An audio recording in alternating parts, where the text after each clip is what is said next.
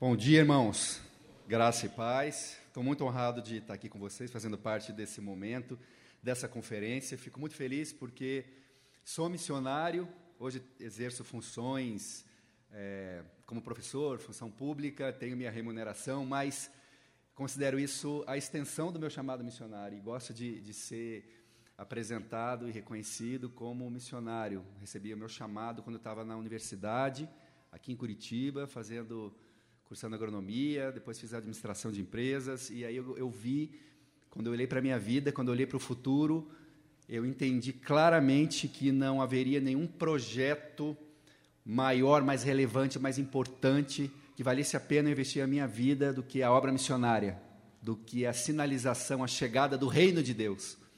E ali eu decidi consagrar a minha vida para a obra missionária. E tem sido assim, completando aí quase 30 anos de ministério já e tem sido uma caminhada que tem valido a pena. É, Deus, quando Ele me chamou para servir em missões, eu não sabia muito bem como que seria. Eu quero contar um pouquinho do meu testemunho, porque falando do meu testemunho, eu já vou entrando no conteúdo que eu quero trazer para os irmãos.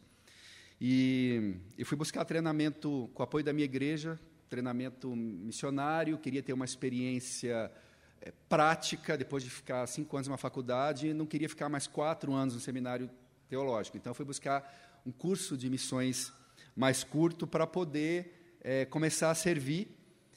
E aí, a, o prático desse curso foi no leste europeu, foi na Romênia. Foi minha primeira experiência missionária já no campo transcultural. Eu cheguei na Romênia, isso foi o ano de 1993. É, o país estava numa convulsão muito grande porque no leste europeu estavam caindo os regimes comunistas, né? o muro de Berlim tinha caído recentemente, e as pessoas estavam muito sedentas do evangelho. Então, foi uma experiência muito rica nesse sentido, porque por 70 anos não, não era possível evangelizar na Romênia abertamente. Tinha uma igreja subterrânea. Ela tinha um ditador chamado Nicolae Ceausescu, que foi que proibiu, ele ficou famoso por um dos atos dele, foi mandar recolher todas as Bíblias do país, para vocês terem uma ideia, ele mandou fazer papel higiênico das Bíblias. E quando eu cheguei lá, Ceausescu tinha caído, ele tinha sido deposto. E as pessoas estavam muito sedentas do Evangelho. Então, foi muito bom para mim, nesse sentido, mas eu continuava buscando de Deus uma direção, porque o país estava em frangalhos. Havia muita pobreza, havia eu tinha dinheiro e não tinha o que comprar. E eu me questionava, mesmo evangelizando, e as pessoas sedentas de Deus, de Jesus, eu me questionava sobre o meu modelo de missão. Tá, eu vou falar de Jesus, elas vão aceitar Jesus, a, a, alma delas vai para o céu, mas o que, que elas vão comer hoje à noite? Será que a missão da igreja é o povoamento do céu ou a missão da igreja é o discipulado das nações. Dois paradigmas missiológicos. E isso me incomodava, como me incomoda até hoje, como um cristão brasileiro. Eu espero que incomode você também, porque nós somos a terceira maior comunidade evangélica do mundo. As nossas igrejas, temos igrejas em cada esquina, uma igreja em cada esquina, essa é a verdade, praticamente. A nossa igreja é rica de recursos materiais e principalmente humanos. E, no entanto, o nosso país continua tendo alguns títulos que nos envergonham. Estamos entre os dez mais desiguais do mundo, estamos entre os dez mais violentos do mundo, temos problemas gravíssimos de, de, de violência contra mulheres, temos problemas gravíssimos de, de violência violação de direitos de crianças. Temos é, uma pobreza extrema. Temos muitas questões. E uma igreja forte que tenha um mandato de ser sal e luz nesse contexto. E mais interessante que Deus me mostrou isso muito claramente, essa, essa angústia, esse dilema, no leste europeu. e lá eu, eu entendi que o modelo missiológico do século XXI não pode mais ser o modelo reducionista que vê as pessoas como alminhas, almas. O ser humano é mais do que uma alma. E o reino de Deus é mais do que o povoamento do céu. Porque existe uma dimensão presente e terrena do reino. É o reino agora, mas ainda não. Vocês entendem isso, irmãos? Amém? Tanto que, na oração que Jesus nos ensinou, ele disse: Venha o teu reino, seja feita a tua vontade, assim na terra como no céu. É para o reino se manifestar onde? Na terra. Ele é um reino celestial, é o reino dos céus, mas esse reino precisa encontrar sua expressão, sua sinalização na terra. Ou seja, é um reino celestial, mas também é um reino, pasme, irmãos, terreno. Ainda que ele não venha completamente, ele tem que vir significativamente, porque tem igreja nessa terra. E se ele não estiver vindo, tem alguma coisa errada com essa igreja ou com a nossa missiologia. Porque se a nossa missiologia, a nossa visão missiológica é reduzida, a nossa influência também será reduzida. E aí eu falei, eu não quero ser um missionário só que vai povoar o céu. Não que essas coisas sejam antagônicas. Eu quero ser um discipulador de nações. E aí eu entendi que deveria retornar ao Brasil. Fiz um curso de, de desenvolvimento comunitário, aproveitando que tinha formação, um pouco de formação nessa área. Eles me enviaram para fazer um estágio com ribeirinhos na região amazônica. Foi outra grande escola. Eu fiquei três meses, mais ou menos, trabalhando no Alto Rio Purus, é, numa época em que estava mudando a moeda no Brasil. Estava entrando o real. E antes de entrar o real, tinha a URV. Vocês lembram da URV? que era, ela era reajustada diariamente. E eu percebi que os ribeirinhos vendiam os frutos do seu, do seu trabalho, do, extrativismo, a mandioca, o peixe, e eles recebiam o dinheiro três meses, seis meses depois uma inflação que nós tínhamos em 1993, 94, que chegou a 70% ao mês. Então eu vi, bom, eles estão sendo explorados. Essa exploração está mantendo essas pessoas na pobreza e na miséria. Aí eu decidi, quer saber, eu vou dar aula de economia para os ribeirinhos. Sentavam os ribeirinhos lá na beira do rio Purus. É o seguinte: você vai pegar o valor da, da mandioca, do peixe, você divide pela. vê quantas URVs e aí você vai vender em URV, porque aí vai ser indexado, todo dia o seu produto vai ser reajustado. Fazia o culto e depois fazia isso. E eu percebia que, entre aspas, né, dar aulas de economia para ribeirinhos era o reino de Deus chegando ali também. Porque aquilo estava ajudando aquelas pessoas a sair daquela condição de exploração e pobreza. Era tão reino de Deus chegando quanto a hora do culto que eu ministrava. Porque o propósito de Deus, aquela noção, venha o teu reino, seja feita a tua vontade, se cumpria. E a vontade de Deus é ampla, ela é abrangente.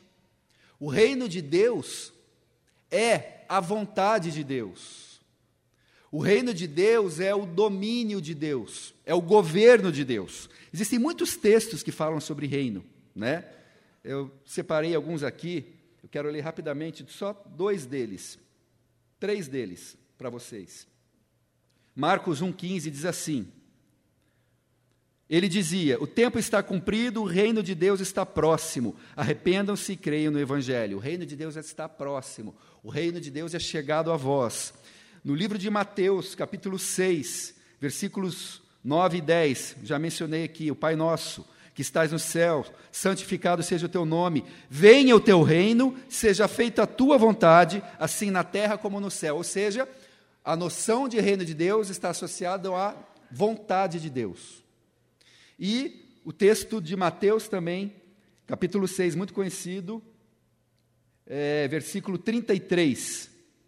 Busquem em primeiro lugar o reino de Deus e a sua justiça, e todas essas coisas lhe serão acrescentadas. Jesus ensinou o tempo todo sobre o reino de Deus. Reino, reino, reino. Jesus falou pouco, irmãos, de céu. E Jesus falou pouco de igreja, tá? A gente fala bastante de céu e de igreja, mas Jesus falou muito mais de reino. Não confundamos reino com a eclésia, nem o reino com o céu. Porque o reino é maior e mais abrangente do que isso. O reino de Deus é o governo pleno de Deus. Se eu perguntar para vocês aqui, quantos aqui o reino de Deus já chegou na sua vida? Levanta a mão. O reino de Deus já chegou na sua vida? Amém? O que, que eu estou perguntando na verdade? Quem governa a sua vida? Essa é a pergunta. Se há governo de Deus ali, se é a vontade de Deus que é feita ali, há reino de Deus. Se não há governo de Deus, não tem reino. Qual é a melhor definição de reino? Tem muitas, muitas definições válidas, né? É, o reino de Deus é justiça, é paz, é alegria no Espírito Santo. Jesus, a maioria das parábolas de Jesus são acerca do reino. Então eu poderia ficar semanas discursando sobre o reino de Deus. Mas uma definição muito simples de reino é todo lugar, todo ambiente onde Deus reina. Isso é reino de Deus. Se Deus ali reina, o reino de Deus se manifesta. E esse reino é abrangente, é total. Ele diz respeito a todas as dimensões da vida. Seria muito pequenininho, um deusinho que governasse apenas sobre os espíritos humanos ou sobre uma dimensão religiosa da vida. Deus é o Senhor de toda a vida. Cristo é o Senhor de toda a criação. E Ele tem plenos desígnios para a sua obra, para a sua criação. E esse reino ele é tão importante, ele permeia o conceito de reino e de governo de Deus, permeia toda a escritura, de Gênesis a Apocalipse. Ele é a razão última da obra missionária. E ele é a razão última da existência da igreja. Eu posso perguntar para vocês, por que por que, que existe a Igreja Presbiteriana Independente aqui, do Largo da Ordem? Para que, que essa igreja existe? Qual é o propósito dela? Vocês poderiam me responder muitas coisas, todas elas legítimas e corretas. Ah, não, aí tem muitas declarações de missão, de visão de igrejas, né? Ah, para adorar, para servir, para amar, para proclamar, para isso, para aquilo. Mas a razão última, quando você espreme tudo lá no final das contas, a razão última da existência da igreja, da igreja permanecer aqui na terra é para que o reino venha. Para que Deus governe. Por que, que existe ministério de missões? Para que Deus governe. Para que, que tem ministério infantil? Para que Deus governe na vida das crianças. Por que, que damos ofertas e dízimos? Para que Deus governe, para que o reino dele se estabeleça. No final das contas, nós estamos aqui para que esse reino, essa vontade de Deus seja feita, para que Deus recupere e estabeleça o seu domínio, o seu governo sobre a humanidade, sobre a criação, que nunca deveria ter saído das mãos dele que ele otorgou a, ao clímax da sua criação, aqueles que ele criou a sua imagem e semelhança, dando poder e autoridade para Adão, para Eva, e estes se rebelaram contra ele. E o que Deus tem feito desde então, a narrativa bíblica é o relato de reconciliação, de restauração disso que, per, que se perdeu. A obra missionária é a restauração de todas as coisas, é a reconciliação de todas as coisas. Isso está em Colossenses 1:20. É isso que nós estamos fazendo. Por isso nós estamos aqui. Voltar o governo, voltar o domínio para as mãos de quem ele nunca deveria ter saído. E o reino de Deus é também a chave hermenêutica, a chave interpretativa das Escrituras. Eu vou explicar o que eu quero dizer com esse conceito. Tá? É... Primeira vez que eu fui para a África, me colocaram na casa, também foi logo depois que eu comecei o CAD, que é a organização que eu, que eu fundei, que eu trabalho hoje. É, quando eu voltei para o Brasil, depois saindo do Amazonas, eu decidi que eu voltaria para Curitiba, minha cidade. Estou muito feliz de estar aqui esse final de semana, porque morando em Brasília lá, a secura é grande. Depois de três meses lá, eu vim passar esse final de semana aqui com vocês. É muito bom estar aqui em Curitiba.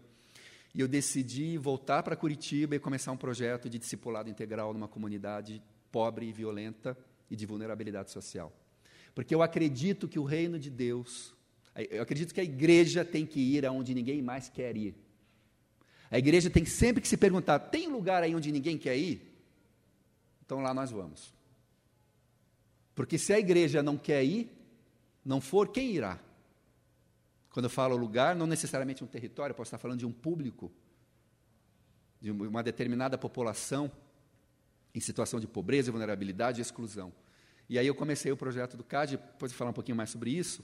Mas logo no segundo ano já me chamaram para ir para a África testemunhar e, e, e, aprender um pouquinho com os projetos que tinham lá, e me hospedaram na casa de cristãos brancos, africaners, sul-africanos. E o Mandela tinha acabado de ser eleito presidente da África do Sul. O apartheid tinha caído. Qual não foi a minha surpresa para na mesa do jantar aqueles irmãos, aquele irmão em Cristo, começaram o seu discurso de indignação, porque afinal de contas o apartheid tinha caído. Ele estava indignado. Falei, eu falei como? Hein? E ele começou a me dar uma justificativa teológica, bíblica, para o apartheid. Irmãos, você tira o que você quiser daqui. A Bíblia já foi usada para justificar guerras, o sistema escravocrata, o apartheid, a Bíblia é a mãe de todas as heresias. Não teve nenhuma heresia que não tenha saído da Bíblia. E eu percebi que o que aquele homem fez foi, ao invés de adequar a visão de mundo dele à verdade, eu creio que isso aqui é a verdade de Deus revelada. Os irmãos creem? Ao invés de adequar a visão de mundo dele a verdade de Deus revelada, ele adequou, tentou adequar a verdade revelada à visão de mundo dele. E encontrou justificativas para isso. Ou seja, ele tinha uma outra chave hermenêutica. Estão entendendo? Ele tinha uma outra chave interpretativa. E ele justificou essa chave hermenêutica, essa maneira como ele dá sentido ao mundo, na palavra. Isso não é novidade. Quando eu me aproximo das Escrituras, necessariamente eu tenho que usar óculos. Não tem jeito. Todos nós usamos óculos para ler as Escrituras, sabia disso? E eu não estou me referindo a esse óculos. Estou me referindo ao nosso sistema de crenças, à nossa cultura, a nossa vivência espiritual e religiosa. Nós carregamos conosco isso. E nós, quando vamos ler a Bíblia, nós fazemos elaborações. A verdade, ela é supracultural e supratemporal, mas a elaboração dessa verdade, de uma proposta missiológica e teológica, se dá em contexto, irmãos. O Antônio Carlos Costa ele diz: quando o teólogo americano, norte-americano, europeu, quando ele sai de casa para ir para a igreja, trabalhar, vamos dizer assim, no caminho, ele não tem medo de bala perdida, ele não vê uma criança pedindo esmolas no semáforo, ele não vê uma mansão do lado de uma favela. Então, na elaboração teológica missiológica dele, não vai ter essas questões, não é um problema para ele. Não é um problema para ele. Ele vai se preocupar como que ter, como ter o amparo psicológico, uh, enfim, da alma dele diante da angústia da morte. Vai ser uma teologia que vai ser muito mais focada na questão da salvação da alma e que ele vai para o céu quando ele morre, porque é a preocupação dele. Ou em como que ele pode prosperar naquele contexto capitalista, enfim. Ele vai fazer elaborações teológicas e missiológicas a partir do contexto dele. E o nosso contexto? O que, que o contexto brasileiro exige? Hoje a gente já orou pela nossa nação. O que, que o contexto de Curitiba exige? A bela capital ecológica, né? Irmãos, eu Eu tive a honra de fazer parte da equipe técnica. Eu tenho mestrado em antropologia social. Eu fiz parte da equipe técnica que conduziu o diagnóstico da realidade social da criança e do adolescente de Curitiba. A nossa cidade foi a primeira grande cidade brasileira a fazer um diagnóstico da situação da, da sua infância. Um ano de trabalho, 30 pessoas em campo, pesquisadores. Como eu sou antropólogo social, a minha, a, o meu trabalho eram as pesquisas qualitativas. Ou seja, o meu trabalho específico não era tem X% de crianças fora da escola, tem X% de crianças que sofrem abuso sexual e violência. Não, eu tinha que conversar com a criança. Eu, tive, eu tinha que ir na casa da criança. Eu conversei com uma mãe que teve um, fi, teve um filho adolescente assassinado. Eu fui nas casas lares de Curitiba, que recebem as crianças, que o Estado teve que dizer: tira a criança da família, porque é muito risco para ela ficar convivendo com o pai e com a mãe. Olha o nível de violação. Conheci a realidade da nossa cidade. Do, das Mercês ao bairro Novo, você sai da Bélgica e vai para o Congo em termos de indicadores sociais.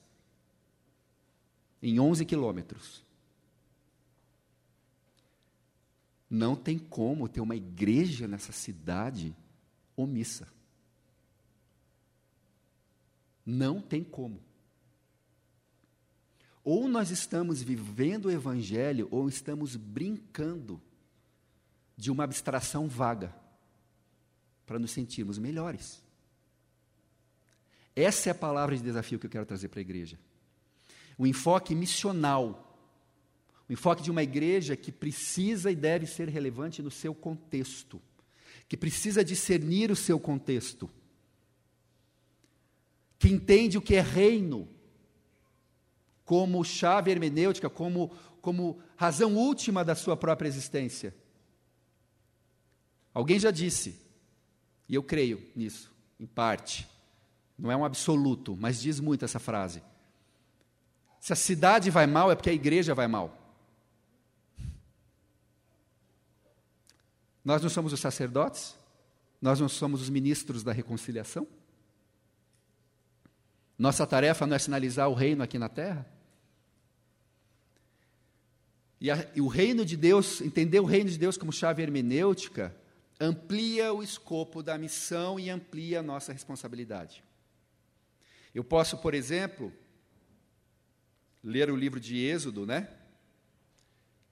Um outro exemplo de equívoco hermenêutico. Estou lendo o livro de Êxodo, o que, que fala o livro de Êxodo? Moisés, o libertador, liberta o povo oprimido, o povo de Israel, do seu opressor, o povo, de, povo do Egito. Deus abre o Mar Vermelho, um maravilhoso relato né, de fundante de Israel, e eles vão possuir uma terra prometida. Então, Deus é o Deus que liberta o pobre da sua pobreza, liberta o oprimido do seu opressor. Eu estou no, na América Latina na década de 60, é, desigualdades sociais, pobreza, miséria e algumas e ditaduras. Eu leio o texto de Êxodo e falo, nossa, olha o que Deus faz, Deus é isso, Deus é o libertador. Aí eu transformo Jesus num ativista sociopolítico. e falo que a missão da igreja é agir politicamente para mudança de estruturas sociais. Nasce uma teologia, que teologia é essa? Muito forte na América Latina. Teologia da libertação. Influenciou muito a igreja católica e as denominações é, históricas embora traga uma parte da, da revelação, como sistema teológico, na minha humilde concepção, é um equívoco hermenêutico, porque é reducionista. Não dá conta da amplitude do reino de Deus. Não tem pecado, não tem milagres, não tem o sobrenatural, não tem salvação individual. E muitas denominações foram nessa, nessa onda, nesse equívoco hermenêutico. Hoje, a coisa é outra. Hoje temos um outro equívoco hermenêutico, hegemônico. Nós vivemos tempos de ascensão do capitalismo e do neoliberalismo. E o anseio da classe média é o quê? Ascensão social. O que, que eu vou fazer? Eu vou colocar a Bíblia a meu serviço. A serviço da minha visão de mundo. Eu transformo Deus num Papai Noel cósmico. Ele existe para me abençoar. Ele existe para me prosperar. Meu Deus, é só ligar a televisão. Os pregadores gospel. Aquilo é tudo menos o evangelho do reino de Deus.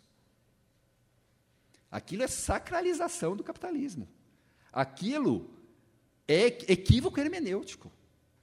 Aquilo é pegar o que a Bíblia fala de prosperidade, que se é isso, prosperidade material, se é isso, eu transformo nisso. E faço desses versículos os ordenadores da minha visão de mundo, da minha visão teológica e missiológica. Então, meu alvo é: se eu tenho um apartamento, se eu estou no aluguel, é comprar um apartamento. Se eu já tenho um apartamento, é, para ir para um maior. Se eu estou num grande, num bairro mais ou menos, é ir para um grande de classe alta. Se eu tenho um carro ano X, é para um carro ano Y. E vai, e vai, e vai, e vai, e nunca vai saciar você. Eu sacralizo esse sistema. Equívoco hermenêutico. Mas essas coisas não acontecem aqui em Curitiba, não. Não, não tem esse tipo, não. Tá bom. É, aqui não tem isso, não. É, então, qual seria a chave hermenêutica, a chave interpretativa? Que óculos que eu tenho que pôr para ter uma leitura equilibrada, contextualizada, aceita pela igreja histórica, pelos pais da fé? A chave hermenêutica, o que dá sentido ao todo das Escrituras, é o reino de Deus, o governo de Deus a partir de uma tríade, que bom que eu estou numa igreja reformada, né? Porque isso é teologia reformada na veia. A partir da, de uma tríade teológica que os reformadores da igreja do século XVI nos trouxeram e que é muito importante. Os reformadores da igreja nos ensinaram o seguinte: o relato bíblico é o relato de desta tríade, né? Criação, queda e redenção. Ou seja, a Bíblia é a história de uma criação, de uma queda e de uma redenção. Tá? Criação. Quantos aqui creem que Deus é o Criador de todas as coisas? Levantem a mão. Amém? Tem um Deus que é Criador de todas as coisas. Só aí eu já tenho um argumento para uma teologia integral e abrangente. Por quê? Se Deus é o Criador de todas as coisas, não pode haver nenhuma dimensão da vida criada sobre a qual ele não deva governar. Ok? Muito bem. Ele tinha plenos propósitos para a sua criação. Só que aconteceu um probleminha. um probleminha. Qual é o segundo elemento da tríade? A queda. E aqui, irmãos, eu quero chamar a atenção para vocês da queda, porque acho que a gente fala pouco da queda.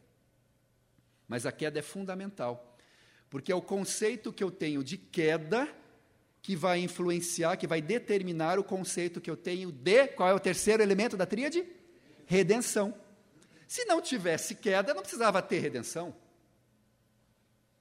Só existe uma redenção porque houve uma queda. Então, antes de entender o que é a redenção, eu tenho que entender o que é a queda. E aí vai a pergunta: quais foram os elementos da criação que foram afetados pela queda? Todos, tudo é que os reformadores nos ensinaram como depravação total. Depravação total, o que, que, é isso? Eu achava esquisito, todo mundo é depravado agora, que negócio é esse, né? Depravação total não está falando de intensidade do pecado. Depravação total fala da amplitude do pecado. Nós estamos num mundo em que tudo é menos do que deveria ser. Nós vivemos num mundo em que tudo caiu. O pecado afetou todas as dimensões da vida. Nós conosco mesmos, com a criação. A, a, ardente expectativa da criação guarda a manifestação dos filhos de Deus, diz a Bíblia em Romanos. A natureza caiu. A nossa relação com Deus se rompeu. A nossa relação com os outros se rompeu. É, esse é o quadro do ser humano sem Deus. Isso, isso é o que a Bíblia ensina. Mais do que isso, a condição do homem natural sem Deus é de inimizade. Isso é politicamente incorreto falar hoje, mas é. É o que está na Bíblia, né? O homem está em situação de inimizade com Deus. Mas tem a boa notícia. Deus não nos deixou nesta condição. terceiro elemento da tríade é a redenção. E por definição, por definição, a redenção não pode ser menor do que a queda. Que Deus é esse que operaria uma redenção menor do que a queda? Se a queda afetou todas as dimensões da vida criada, quanto mais a redenção que há em Cristo Jesus não restaurará todas as coisas para a glória dele. Aonde abundou o pecado, como eu posso reduzir o escopo da redenção ao povoamento do céu, à salvação de almas? Quando eu entendo isso, esse conceito de redenção, muda o escopo da missão. Sabe mais coisas que eu aprendi no diagnóstico da criança de Curitiba? As melhores casas de abrigamento, de proteção da infância da nossa cidade são aquelas que começaram com as igrejas. Igrejas entenderam que isso fazia parte do escopo da sua missão, acolher uma criança que teve seu direito violado. As melhores casas. Alguns dos melhores projetos de acolhimento de população de rua, por exemplo, de recuperação de drogados, nascem da igreja uma igreja relevante, uma igreja transformadora, uma igreja que se importa. O famoso reformador social, pastor, primeiro-ministro da Holanda, Abraham Kuyper, disse: Não há um só centímetro em todos os domínios da nossa vida humana sobre o qual Cristo, o Senhor de todas as coisas, não clame, é meu.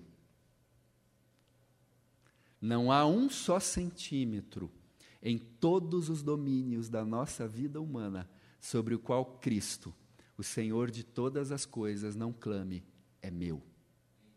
Isso é entender reino de Deus. E para concluir, uma outra reflexão que eu, eu poderia pregar só sobre isso, mas eu quero deixar brevemente com vocês, irmãos, é o seguinte: uma das consequências de nós entendermos a amplitude do reino de Deus como o governo total de Deus é que, além de mudar a nossa compreensão do escopo da missão da igreja, muda também a nossa compreensão de vocação. Nasce uma teologia vocacional e das, e das ocupações do povo de Deus no cotidiano.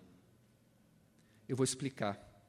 Porque uma visão fragmentada da vida, uma visão dicotômica da vida, que separa sagrado e profano, espiritual e físico, céu e terra, que é equivocada, justamente porque não é integrada, não é abrangente, leva também a um clericalismo extremo. Aqueles que têm um chamado superior, pastores e missionários, sacerdotes, e aqueles que têm um, um chamado, vamos dizer assim, permitido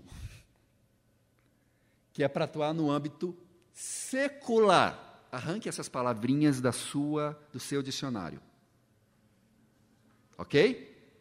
Você ainda encontra no século 21 crentes dizendo assim: na minha vida cristã, eu faço tal coisa. Ele vai dizer o que ele faz na igreja. Ah, célula, grupo caseiro, não sei o quê, sou diácono. Pá. E na minha vida secular, eu faço, ele vai dizer o que ele faz. Ah, sou advogado, médico, engenheiro. Blá, blá. Falei, como assim? Você tem duas vidas?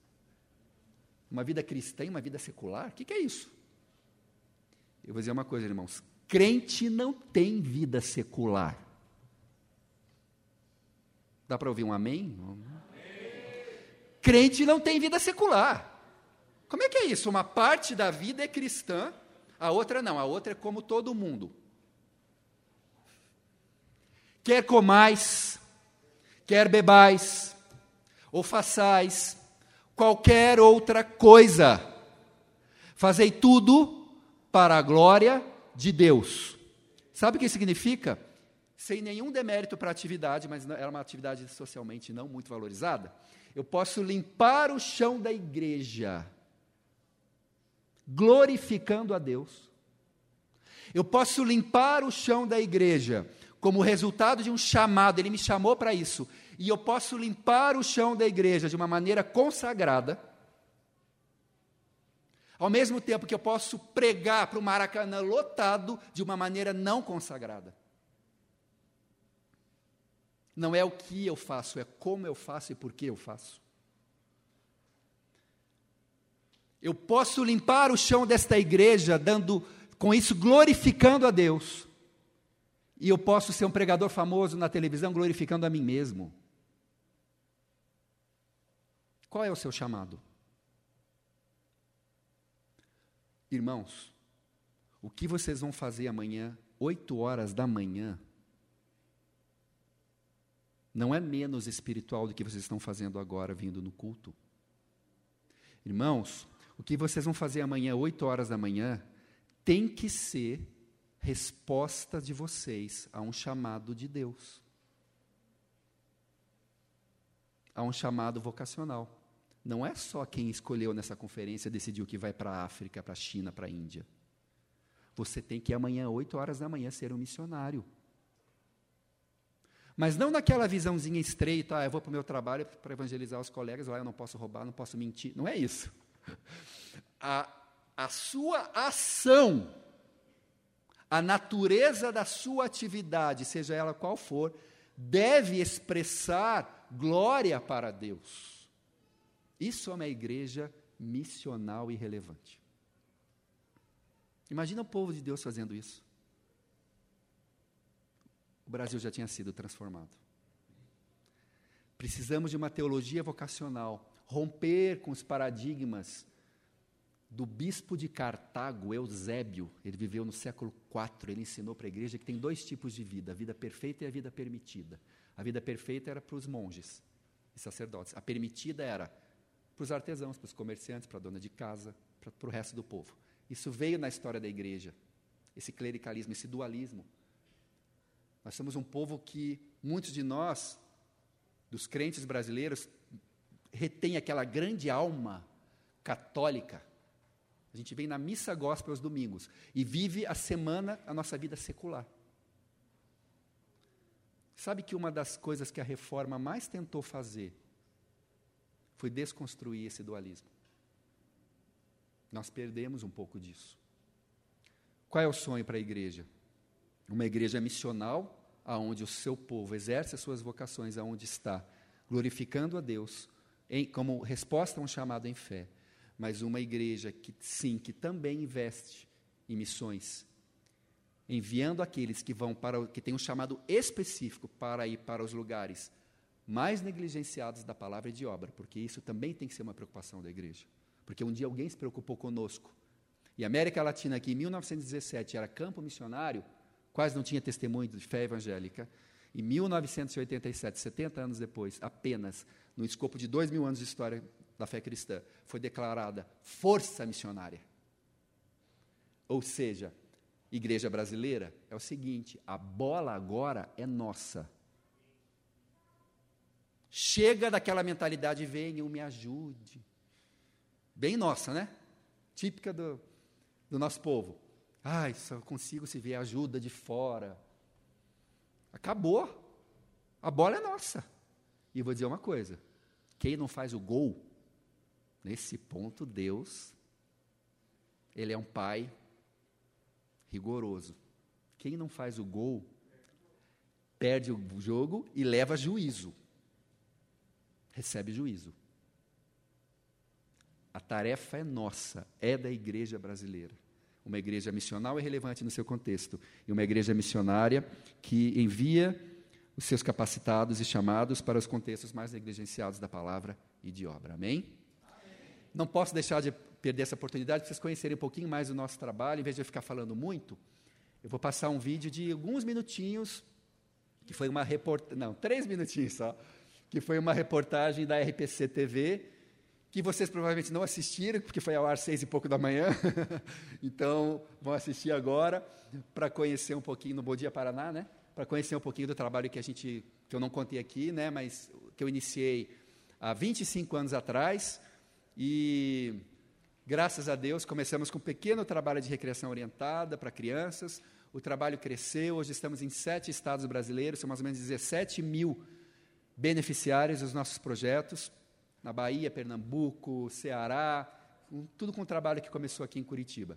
E hoje é, eu tenho a honra também de, de estar vivendo um momento muito especial, porque os meus colegas de trabalho no CAD são as criancinhas que a gente começou a cuidar com quatro anos de idade, né? a nossa, a nossa assistente social, os nossos educadores sociais, quase todos na universidade. O rapaz que cuida da nossa comunicação eram as crianças que a gente cuidava, que estavam em situação de vulnerabilidade, hoje trabalham na instituição. Então vamos conhecer um pouquinho mais do nosso projeto?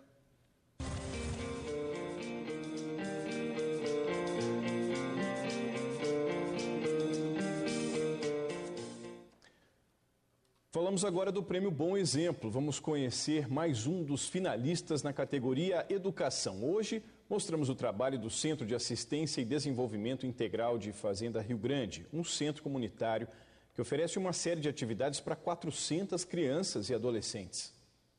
Todo o projeto que o CAD inicia, ele é baseado num diagnóstico social, a partir daquilo que a própria comunidade aponta como necessidade, como prioridade, nós fazemos a devolutiva do, do diagnóstico para a comunidade, a comunidade elege as suas prioridades e a partir disso a gente implanta os projetos. O grande bom exemplo do Centro de Assistência e Desenvolvimento Integral, o CAD, é promover o envolvimento da comunidade. Foi em Fazenda Rio Grande que o projeto começou e se espalhou para outros estados, sempre com a ideia de fazer da população responsável pelas mudanças que quer ver.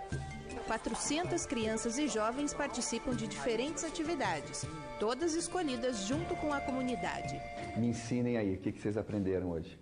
O tomate é, faz bom para a garganta, quando você está é, com dor de garganta, ele ajuda.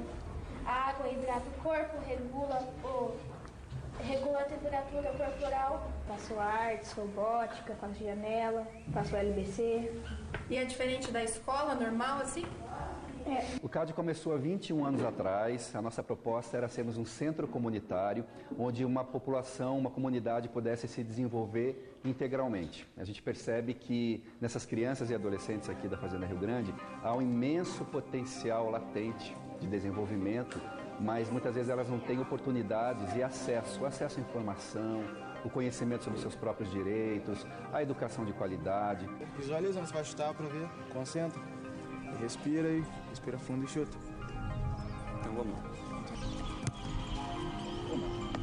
Nós também entendemos o esporte como um direito da criança e do adolescente e a partir desse direito, não só o direito ao futebol, mas o direito a, a todos os esportes. Então a gente não mediu esforço para trazer o rugby, é um esporte totalmente educacional, é, que trabalha com, com é, direitos, é, mas também com temas é, como paixão, integridade, respeito, compromisso, disciplina, que eles são inegociáveis. Hoje nós estamos atendendo 60 é, crianças e adolescentes é, e também já temos alguns frutos em relação a isso, que são é, seis adolescentes na seleção paranaense, alguns já na seleção adulta, na, no time adulto do Curitiba Rugby. Passou, bateu guardinha na baqueta, certo? Cadê o buraco aqui? Meu nome é Joyce, eu tenho 11 anos. Eu gosto de é, fazer malabares, gosto de fazer um monte de coisa. Ajuda eu a aprender mais, a, a me ajudar a faz, fazer as coisas boas, não fazer as coisas ruins. Com todo esse conhecimento, a ideia é que os alunos se transformem em pessoas que mudam também a sociedade.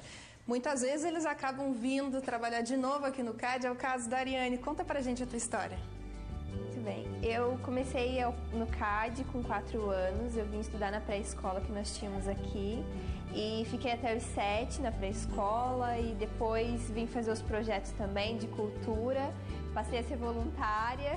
Hoje eu tenho 21 anos e sou educadora social. Estou terminando a faculdade. Eu acho que o CAD contribuiu muito na minha vida nisso também, na perspectiva de futuro que eu claro, não tinha antes, mas eles me ajudaram a construir isso. É um senso de realização muito grande, um senso de gratidão, de gratidão a Deus, de gratidão à comunidade, de gratidão aos nossos colaboradores, aos nossos funcionários e apoiadores, mas também uma sensação de que ainda é muito por fazer, de que a gente tá, acabou de começar, são 21 anos de caminhada, mas a gente não está cansado, cada dia novos desafios aparecem e a gente está com muita vontade de alcançar mais crianças, mais adolescentes e fazer diferença em mais comunidades do Brasil. Amém. Quero convidar vocês então a conhecer um pouquinho mais sobre, sobre o nosso trabalho, entrar no site cadi.org.br, Centro de Assistência e Desenvolvimento Integral, e você pode é, fazer uma visita e conhecer, se você tem interesse em implantar projetos ou apoiar projetos missionários de transformação integral na perspectiva bíblica. Nós também temos um curso de formação nessa área, um curso intensivo de oito dias presencial que prepara o obreiro cristão, o líder cristão para isso e o missionário, tá bom? Irmãos, foi uma alegria estar com vocês. Deus abençoe e obrigado pelo convite.